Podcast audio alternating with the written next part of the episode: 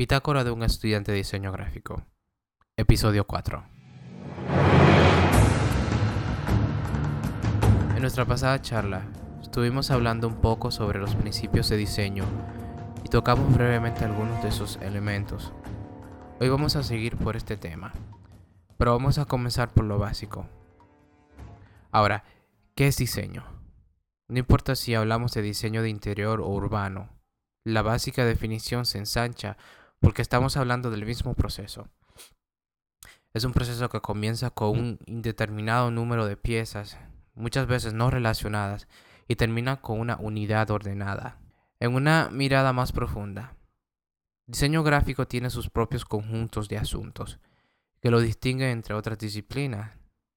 Y teniendo esto pendiente, creo que debemos saber que diseño gráfico no es arte.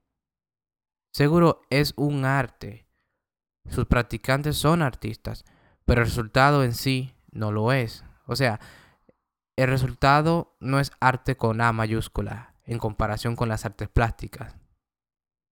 Aquí es cuando muchos de nosotros nos confundimos, especialmente cuando tenemos conocimiento de grandes actos del diseño gráfico como, como lo son Paul Rand o Milton Glaser. Sus trabajos sí se pueden exhibir en galerías, ellos son modelos de excelencia artística. Entonces, ¿Cuál es la diferencia? Nos preguntamos en sí. La diferencia es la distinción. Es la que dice cuál ha sido la motivación o el propósito por una pieza. Es que arte plástico es algo que puede hacerse en un estudio tipo loft y que muchas veces puede alcanzar un rango más elevado en la escalera del arte. Algo que puede hacerse sin conciencia cierta a lo que se quiere en sí, sin propósito en mente, más bien sumamente subjetivo. Tú lo puedes hacer con o por placer propio o para poder practicar alguna técnica aprendida o por cualquier otra razón. Algunas veces hay motivos que motivan al artista plástico a crear una pieza con fines de plasmar algún sentimiento u idea. Pero si hay un significado, está abierto a interpretaciones. En otras palabras, si se puede hacer interpretaciones a una obra de arte plástico, puede significar cualquier cosa que nos podamos imaginar. Cuando ponemos las dos perspectivas, podemos comenzar a ver que el diseño gráfico es diferente. Es sumamente subjetivo. De seguro envuelve arte y los diseñadores dejan su mente navegar en el mundo de la ambigüedad. Después de todo, esa ambigüedad es la que hace que el público se ensanche un poco más con la pieza, incrementando la interactividad y el interés. Últimamente, diseño gráfico está hecho con específicos intereses en mente, y ese interés es la comunicación. Y nos preguntamos, ¿la comunicación de qué? ¿De los sentimientos del diseñador a la hora que le llegó la inspiración? No, nada de eso. Nuestra comunicación no es subjetiva, es más bien objetiva.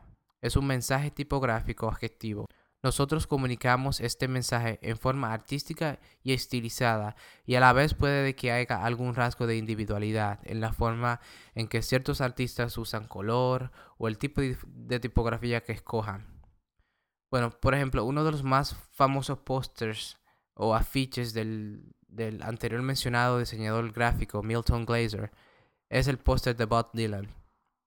Es distintivamente el estilo de Glaser, pero al final no es más que una campaña publicitaria de una compañía de música. Está hecho para vender un producto o un servicio. Esa es la diferencia. Los diseñadores gráficos diseñamos para poder vender esa pasta de dientes con la que te cepillas en la mañana o para informarte de las nuevas rebajas del consultorio dental de tu vecindario. No importa el mensaje, tenemos algo específico que transmitir. Y si aún la gente no ha entendido los superpoderes del iPhone, eso quiere decir que nosotros como comunicadores les hemos fallado. Si nuestras piezas no están atadas con un mensaje tipográfico, entonces debemos alquilar un estudio tipo Love, porque lo que estamos haciendo es arte plástico. Máximo Vignelli describe diseño gráfico en su forma pura como diseño para información. Él dice que es tan poderoso que tan siquiera necesita imágenes. De hecho, la tipografía es la imagen principal. El punto es crear poderosas piezas leíbles y con mensajes ordenados. Las letras son símbolos que crean palabras, las cuales tienen poder a sí mismo para crear imágenes en la mente de la audiencia. Si escribimos la palabra hogar en un documento en blanco, esta evoca sentimientos relacionados con un hogar o incluso nos pone a pensar en nuestros propios hogares o lugar de, ensueño, haciendo no necesaria una imagen para decir lo que queremos decir y prevenir cacofonías visuales, haciendo la tipografía la imagen central de la composición. La tipografía es la disciplina primaria del diseñador gráfico y simplemente sin ella no hay diseño gráfico, como lo dice uno de los libros de Queen Newark, What is Graphic Design? Él dice, diseño gráfico es el más universal de todas las artes.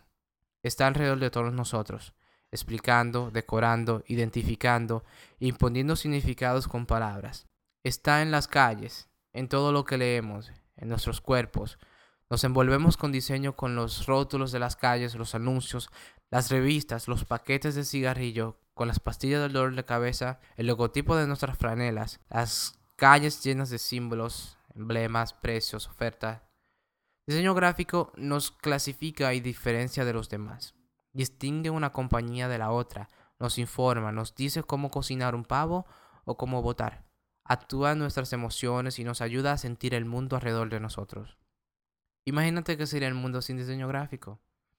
No hubiese lenguaje escrito, no periódicos, no revistas, no internet, ninguna ciencia que, de qué hablar. Estaríamos en una especie de era negra, con miles de años de ignorancia, prejuicios, supersticiones y una vida muy corta y miserable. Pero en vez de ser un arte extra y frívolo, el propósito y uso del diseño gráfico es tan integral en nuestro mundo moderno que Marshall Duham nos ha nombrado hombres tipográficos. Luego, luego.